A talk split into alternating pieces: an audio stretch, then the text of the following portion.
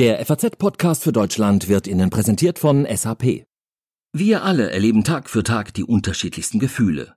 Freude, Langeweile, Begeisterung, Abneigung. Wie wäre es, wenn Unternehmen auf das, was wir fühlen, reagieren und etwas verändern oder sogar Neues schaffen könnten? Erlebnisse, die uns wirklich begeistern. Sie könnten Frust in Freude, Langeweile in etwas Aufregendes verwandeln. Denn das Business der Zukunft hat Gefühle. Erleben Sie Experience Management von SAP.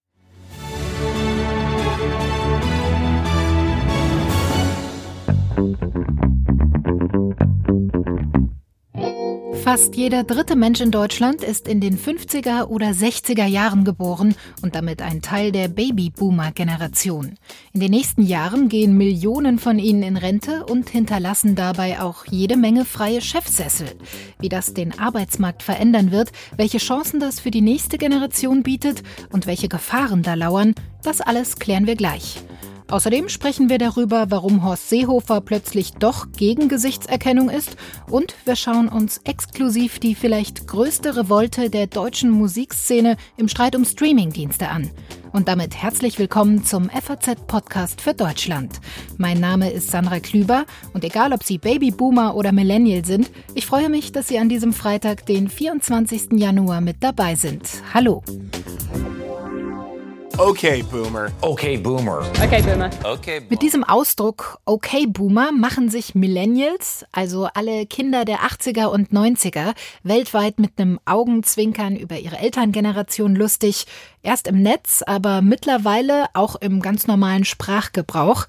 Okay Boomer ist quasi die ironische Antwort auf belehrende und manchmal vielleicht etwas weltfremde Anmerkungen der Babyboomer, zumindest wenn es nach den Millennials geht. Ernst wird der Generationenkonflikt aber mit einem Blick auf den Arbeitsmarkt. Denn der Renteneintritt der Babyboomer, der wird wohl für den größten Schichtwechsel in der Geschichte der Bundesrepublik sorgen. Bei mir ist jetzt Maja Brankovic. Sie ist Wirtschaftsredakteurin bei der Frankfurter Allgemeinen Woche und hat sich intensiv mit diesem Thema beschäftigt. Denn das ist auch die Titelgeschichte der heutigen Ausgabe. Hallo Maja. Hallo. Während Arbeitgeber vor wenigen Jahrzehnten quasi noch freie Auswahl aus der Masse der ganzen Babyboomer hatten, hat sich das Bild ja jetzt schon so ein bisschen gewandelt. Arbeit Geber müssen immer attraktiver werden für die geburtenschwächeren Nachfolgegenerationen. Was kommt denn da jetzt in den nächsten Jahren und Jahrzehnten auf uns zu, wenn diese Babyboomer tatsächlich massenweise in Rente gehen? Also eine ganze Menge. Ähm, es ist allein zahlentechnisch ähm, wirklich drastisch. Ähm, wenn man in die Statistiken guckt, sind 30 Prozent der Deutschen, die äh, heute leben, äh, in den 50er und 60er Jahren geboren. In Zahlen, in absoluten Zahlen sind das 24 Millionen. Wenn diese 24 Millionen ähm, alle in Rente gehen, dann muss das erstmal kompensiert werden. Und die, die nachgekommen sind, sind einfach zahlentechnisch weniger. Also um das mal zu illustrieren, im Jahr 1964 kamen 1,36 Millionen Menschen auf die Welt, allein in diesem einen Jahr. Und 2018 waren es 780.000, also fast die Hälfte weniger. Und da entsteht eine ganz schön große Lücke und wir müssen uns ganz schön strecken, um diese Lücke zu füllen. Uns als junger Generation wird ja oft nachgesagt, dass wir ganz andere Ansprüche an Arbeitgeber stellen als vielleicht die ältere Generation. Stimmt das überhaupt? Da würde ich mit Jein antworten. Also es stimmt schon, dass die Ansprüche sich sehr gewandelt haben. Also früher, zu Zeiten der Massenarbeitslosigkeit nach der, äh, Wende, nach der Jahrtausendwende, da gab es fünf Millionen Arbeitslose und äh, natürlich hat man dann als Arbeitnehmer eher gedacht, äh, ich habe zum Glück einen Job, zum Glück bin ich nicht betroffen und äh, ich stelle jetzt nicht noch größere Anforderungen. Heute sieht die Lage anders aus. 700.000 Stellen waren zuletzt in Deutschland frei. Ähm, es gibt ganze Regionen, ganze Landstriche, in denen Vollbeschäftigung herrscht. Und ähm, dann habe ich als Arbeitnehmer natürlich eine ganz andere Ausgangslage, um zu sagen, hey Chef, wie wäre es mit mehr Flexibilität? Wie wäre es mit einem Sabbatical? und vielleicht auch Mineralwasser und Snacks umsonst. Da sagen dann ja wahrscheinlich auch die älteren Generationen nicht Nein, oder? Genau, deshalb habe ich mit Jein geantwortet. Also es gibt eine ziemlich bekannte Auswertung der Deutschen Bahn, die hat ihre gesamte Mitarbeiterschaft gefragt ob äh, sie lieber mehr Geld oder mehr Freizeit haben wollen. Und äh, die überwältigende Mehrheit der Mitarbeiter hat gesagt, ich möchte mehr Freizeit. Und ähm, das war es egal, ob die Mitarbeiter 20 oder 60 waren. Es war durch alle Altersgruppen gleich das Ergebnis. Und das zeigt ja, dass sich da so ein Mentalitätswechsel vollzogen hat. Also durch alle Gesellschaftsschichten und Strukturen hinweg dann. Genau. Mhm. Aus Arbeitnehmersicht äh, klingt es ja alles erstmal rosig, was du jetzt beschrieben hast. Es gibt in Zukunft immer mehr freie Stellen, viele attraktive freie Stellen. Da denkt man ja, ach, da können wir ja ne, mit einem guten Gefühl in die Zukunft blicken. Aber das heißt ja auch gleichzeitig eigentlich, dass immer weniger Leute das Gleiche erwirtschaften müssen, wenn wir unseren Wohlstand beibehalten wollen. Ist diese Lücke überhaupt zu schließen? Und wenn ja, wie? Also es wird sehr schwer. Das muss man einfach sagen. Also nicht nur verschwinden sehr viele Fachkräfte und äh, auch Hilfskräfte vom Arbeitsmarkt, ähm, deren Renten müssen auch gezahlt werden. Und ähm, wenn man sich die Zahlen anguckt, äh, 1960 kamen auf jeden Rentner sechs Arbeitnehmer, Arbeitsfähige, nicht Arbeitnehmer, ähm, die diese Rente hätten tragen können. Heute ist das schon schlechter. Im Jahr 2030 wird ein Rentner von zwei Arbeitsfähigen finanziert werden müssen. Also dann, allein das äh, illustriert ja, wie drastisch die Veränderung ist, die auf uns zukommt. Hinzu Aber wie, wie, kann das, wie kann das funktionieren? Das funktioniert, indem wir neue Potenziale erschließen, um es mal so zu sagen. Also es gibt die Möglichkeit, die Frauenerwerbstätigkeit in Deutschland noch zu steigern. Da ist in den letzten Jahrzehnten schon viel passiert. Äh, mittlerweile ist die sogenannte Erwerbsbeteiligungsquote der Frauen bei 75 Prozent. Aber es ist noch Luft nach oben. Dafür müsste aber auch ähm, in der Politik etwas geschehen. Also es gibt natürlich viele Frauen, die gerne in Teilzeit sind und auch in Teilzeit bleiben wollen. Aber es gibt auch jene, und dazu zähle ich mich, äh, die gerne auch Vollzeit arbeiten, aber dann Probleme bekommen, wenn sie dafür sorgen müssen, dass ihre Kinder auch entsprechend versorgt sind. Also in Frankfurt zum Beispiel war es mir nicht möglich, eine Kita zu finden, die ähm, für mein Kind ähm, Öffnungszeiten bereitstellt, die meine Arbeitszeiten abdecken. Und ich nehme an, wenn das in Frankfurt der Fall ist, wird das in kleineren Städten und vor allem im ländlichen Raum noch viel, viel drastischer sein. Und da muss etwas passieren. Schauen wir nochmal auf die Chancen, die sich mit dem Generationswechsel Babyboomer hin zu den Millennials für die nächste Generation auch bietet. Weil, das muss man ja auch ganz klar sagen, auf den allermeisten Chefsesseln heutzutage sitzen Babyboomer. Das heißt, mit dem Renteneintritt dieser Generation werden auch wahnsinnig viele Spitzenpositionen frei. Wie schätzt du das ein? Ist das auch dann die Chance, dafür einen Wandel zu sorgen? Mehr Frauen an der Spitze von Unternehmen, mehr Diversität an der Spitze von Unternehmen? Oder glaubst du, dass sich da eher nicht so viel tun wird und sich die Geschichte vielleicht so wiederholt oder fortsetzt? Also es geht auf jeden Fall in die Richtung, dass sich da schon was ändern wird. Ähm, es ist mittlerweile nicht mehr en vogue, eine rein weiße, männliche alte Führungsschicht zu haben. Das haben die allermeisten Unternehmen erkannt. Ein gutes Beispiel ist SAP. Ähm, der DAX-Konzern hat im vergangenen Jahr einen Wechsel in, an der Spitze vollzogen und ähm, auf Bill McDermott, einem 58-jährigen Mann, äh, sind äh, Jennifer Morgan und Christian Klein gefolgt. Jennifer Morgan ist eine Amerikanerin, 48, und äh, Christian Klein ist mit 39 Jahren äh, der jüngste DAX-Chef. Das heißt, wir können sagen, dieser Wandel ist natürlich bedingt durch den demografischen Wandel, was wir daraus machen, welche Chancen sich daraus ergeben, das wird die Zukunft zeigen, aber wir können verhalten optimistisch in diese Zukunft gucken, oder? Das würde ich sagen. Uns Sehr wird schon etwas einfallen. Sehr schön. Vielen Dank, Maya. Sehr gerne. Angela Merkel, Karl Lauterbach, Dietmar Bartsch, Renate Künast, alles Babyboomer. Und ich könnte jetzt noch eine ganze Weile so weitermachen, denn im Deutschen Bundestag stellen die Babyboomer über die Hälfte aller Abgeordneten. Auch da wird es über kurz oder lang also so eine Art Generationswechsel geben. Darüber wollen wir mit einem Vertreter der jungen Generation sprechen. Am Telefon ist jetzt Roman Müller-Böhm von der FDP. Mit 27 Jahren ist er der allerjüngste Abgeordnete im Bundestag. Hallo, Herr Müller-Böhm. Hallo, guten Tag.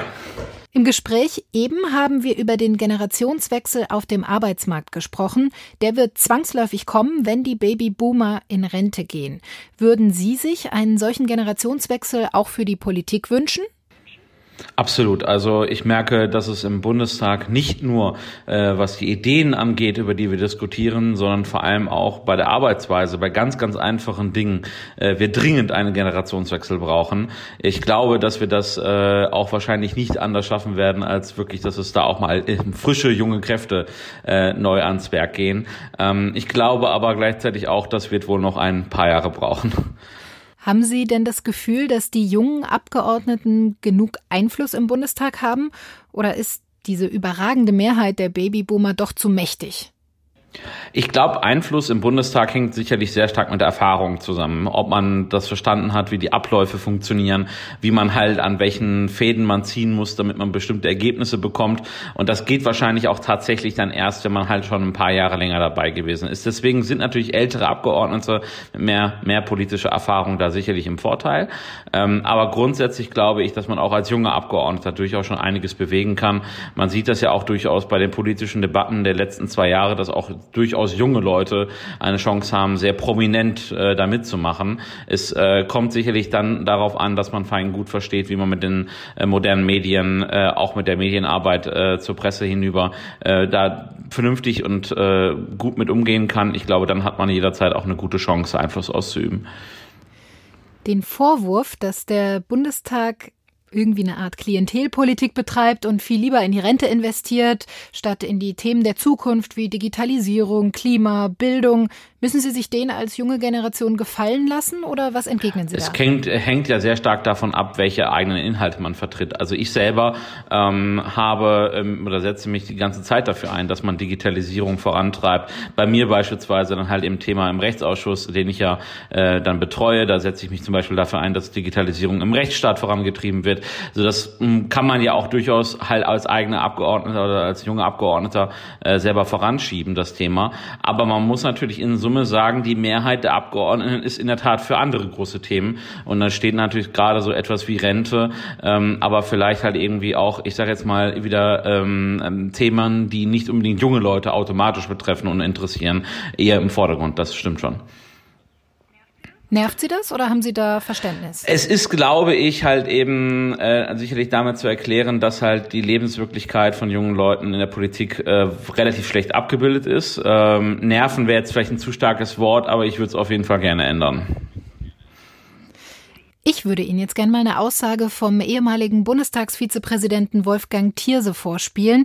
Der hat auch was zum Generationenkonflikt gesagt und da hören wir doch mal kurz rein. Ja, nichts wäre dümmer, als den Generationenvertrag aufzukündigen, denn das wäre ein klassisches Selbsttod der jungen Generation, die ja das ist das Einzige, was gewiss ist, auch älter wird und darauf angewiesen ist, dass es dann noch einen Generationenvertrag gibt, dass die Jüngeren, die Aktiven durch ihre Beiträge in die sozialen Sicherungssysteme äh, die Alten indirekt finanzieren, die ja selber nun eingezahlt haben. Heißt also, wir sollen mal alle abwarten, wir werden ja auch alt und dann wird die Rente für uns auch noch ein großes Thema.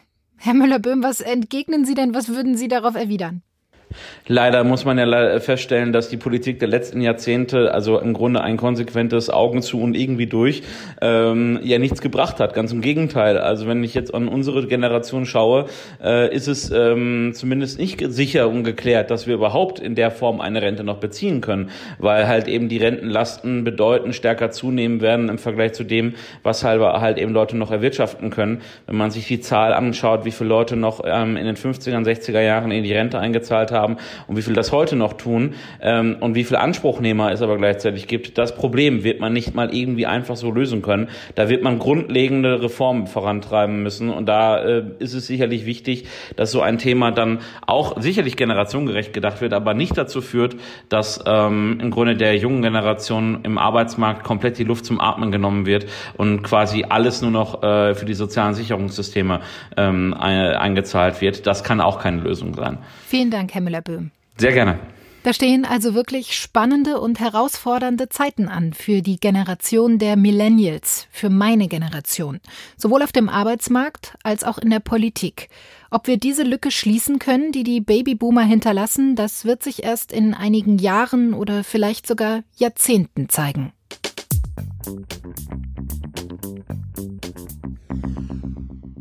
Wenn Sie den Begriff automatische Gesichtserkennung hören, in welche Richtung schlägt Ihre Reaktion aus? Gute Sache, weil eben eine gute Chance, um Schwerstkriminelle oder Terroristen an Flughäfen, Bahnhöfen und so weiter mit diesem System zu erkennen? Oder überwiegt bei Ihnen eher die Sorge, dass sowas zu weit geht? Stichwort Datenschutz. Ein zu weitgehender Eingriff einfach in die Privatsphäre.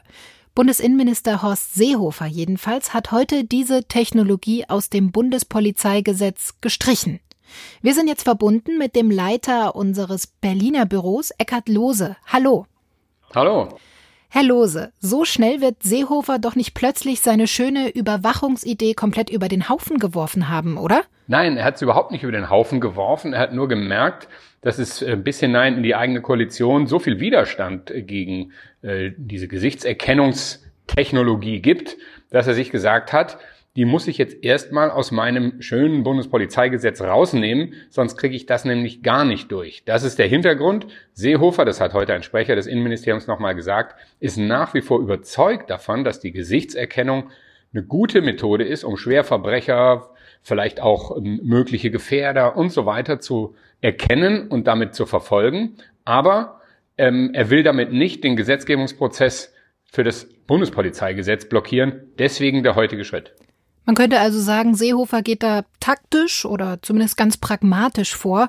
Wie will er es denn schaffen, diese Gesichtserkennung dann irgendwann wieder hervorzukramen, wenn sie ihm ja doch so ein wichtiges Anliegen ist? Und vor allem, wann? Können Sie das sagen? Das ist natürlich genau die äh, Zauberfrage, die wurde heute auch dem Sprecher des Bundesinnenministeriums gestellt, die konnte er noch nicht beantworten, denn ähm, es ist gut möglich, dass das Bundespolizeigesetz ohne die Gesichtserkennung jetzt eine Mehrheit bekommt. Da werden auch äh, neue Kompetenzen der Bundespolizei äh, bei der Verfolgung von möglichen Straftätern geregelt. Das kann gelingen. Da hätte Seehofer dann also einen Punkt gemacht. Aber er hat offensichtlich noch keinen Plan oder er verrät ihn uns noch nicht, wie er dann mit diesem etwas alleine ähm, auf seinem Schreibtisch herumliegenden Plan der Gesichtserkennung umgeht, ob er ein eigenes Gesetz machen will, ob er später nochmal eine neue Reform, eine weitere Reform des Bundespolizeigesetzes äh, macht und vor allen Dingen, wie er die jetzigen Kritiker und, und, und diejenigen, die das alles nicht akzeptieren wollen, dann ins Boot holt, um eine Zustimmung zu bekommen. Also da ähm, warten wir noch auf einen guten Plan, den er uns vorlegt. Können Sie denn kurz skizzieren, was denn die größten Kritikpunkte der Opposition sind? Ist es der Datenschutz? Was stört die Opposition an dieser Gesichtserkennung? Also selbst die ähm, SPD-innenpolitische äh, Sprecherin äh, in, der, in der Bundestagsfraktion, also immerhin äh, Teil der Koalition, in der Seehofer äh, regiert, hat heute nochmal das Wort vom Überwachungsstaat bemüht, den man nicht haben wolle. Also es geht letztendlich darum, dass es ein gewisses Grundmisstrauen gegen die Sicherheitsbehörden gibt ähm, die diese Daten dann missbrauchen könnten. Und ähm, nun gut, wir ähm, hören ja nun äh, gerade in jüngster Zeit äh, eine Menge aus China. Da ist die Gesichtserkennung ja nun Teil des Alltags und zwar sowohl Teil des Normalalltags, also man kauft im Supermarkt per Gesichtserkennung ein oder wird per Gesichtserkennung abkassiert oder die Tür äh, des Hochhauses, in dem man lebt, wird per Gesichtserkennung entriegelt und geöffnet. Aber wir wissen natürlich auch, dass in China eine Diktatur, ein autoritäres Regime mithilfe der Gesichtserkennung Menschen drangsalieren kann. Und das ist die Sorge, die auch hier vor allen Dingen dahinter steht. Die Daten sind dann erst einmal in der Hand der Sicherheitsbehörden und diejenigen, die nicht so ganz äh, äh diesen Behörden trauen, die sagen, wer weiß, was die sonst noch damit anstellen, falls jemand mal irgendwie in die Kritik gerät oder etwas tut, ähm, was dem Staat nicht gefällt, dann hätte der natürlich einen tollen, tollen Datenpool und könnte sagen, na, wo war der denn? Und dann war jemand zum Beispiel äh, an Orten, wo er aus irgendeinem Grunde unter Verdacht gerät und so weiter und so weiter. Das ist die Hauptkritik von Grünen, von SPD, von Datenschützern, aber auch vom Richterbund kam schon vor Jahren äh, Fragezeichen und Bedenken. Also äh, das ist weit verbreitet. Gut, wir werden es weiter verfolgen. Vielen Dank, Eckhard Lose, und schöne Grüße nach Berlin. Vielen Dank. In der deutschen Musikszene sorgen die Verträge mit Streamingdiensten seit langem für Unmut. Jetzt entlädt sich dieser Unmut aber in einer beispiellosen Revolte von Musikstars in Deutschland.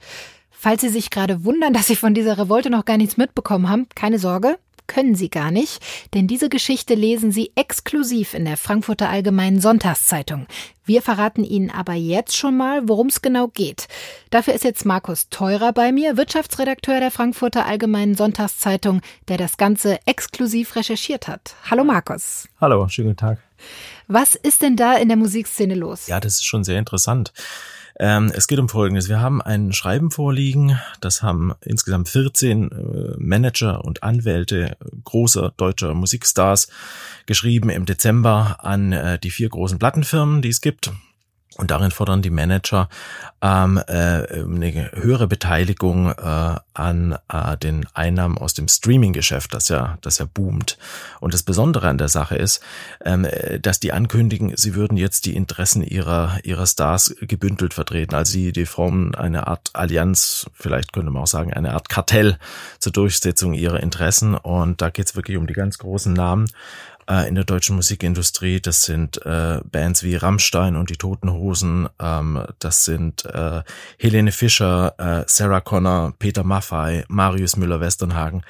Ähm, also man sieht schon, es ist auch eine ganz lustige äh, äh, Truppe, die sie da zusammengefunden hat. Also rein Allerdings, stilistisch ist das eine große Bandbreite. Aber in der Sache vereint dann, ne? Genau, äh, das Geld scheint sie zu vereinen, ja.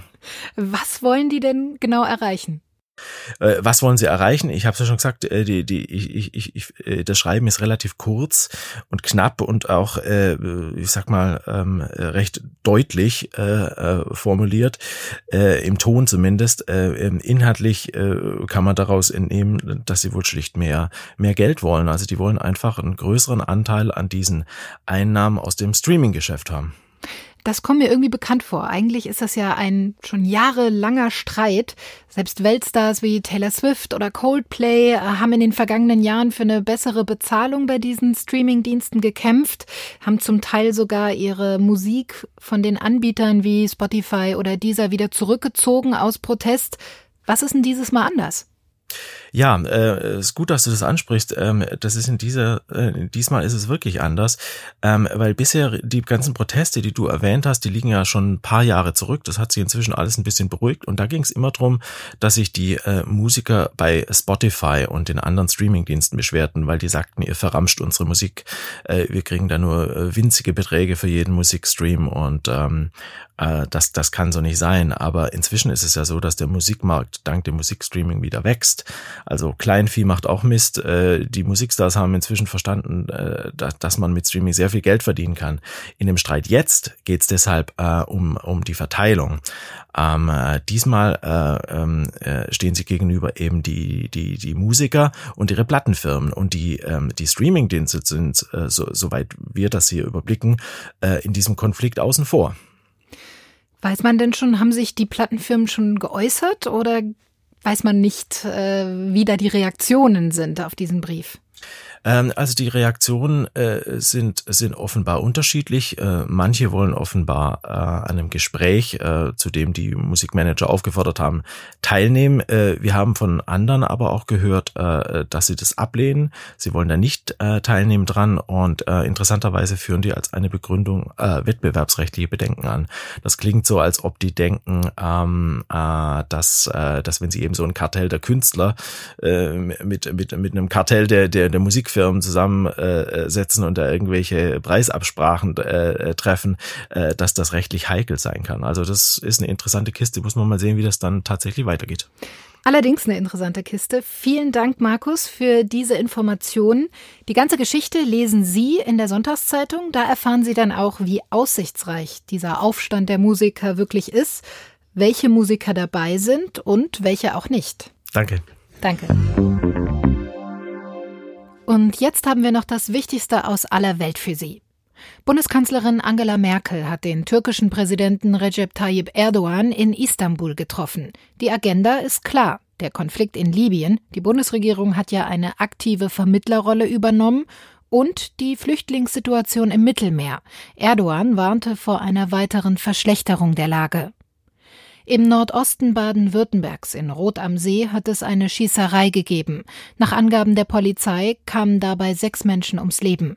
Nach ersten Erkenntnissen soll es sich um eine Beziehungstat handeln. Am Samstag findet das wahrscheinlich berühmteste Skirennen der Welt statt, die Abfahrt auf der Streif in Kitzbühel. Vor zwei Jahren gewann der deutsche Thomas Dresen. In diesem Jahr sieht der zuletzt oft verletzte Skirennfahrer nicht so große Chancen, seinen Triumph zu wiederholen. Ja, ich probiere es zumindest. Und ich probiere halt alles immer mit extrem viel Gefühl zu fahren, dass ich halt immer die Ski laufen lasse. Sagte Thomas Dresen der ARD. Und dann noch gute Nachrichten für uns Verbraucher. Verträge, die wir unterschreiben, dürfen sich künftig nicht automatisch länger als drei Monate verlängern lassen. Das soll für Handyverträge genauso gelten wie für Fitnessstudios oder Energielieferanten. Darauf hat sich die Große Koalition geeinigt. Das war der letzte FAZ-Podcast für Deutschland in dieser Woche. Redaktionsschluss war um 15.30 Uhr. Wenn Ihnen die heutige Folge gefallen hat, dann abonnieren Sie uns gerne bei iTunes, Spotify oder anderen Podcast-Apps. So verpassen Sie dann auch keine Folge mehr. Wir freuen uns über Lob und sogar Kritik. Schreiben Sie uns doch eine Mail an podcast.faz.de. Wir hören uns hoffentlich nächste Woche, denn dann sieht die Welt schon wieder anders aus. Jetzt aber erstmal ein schönes Wochenende.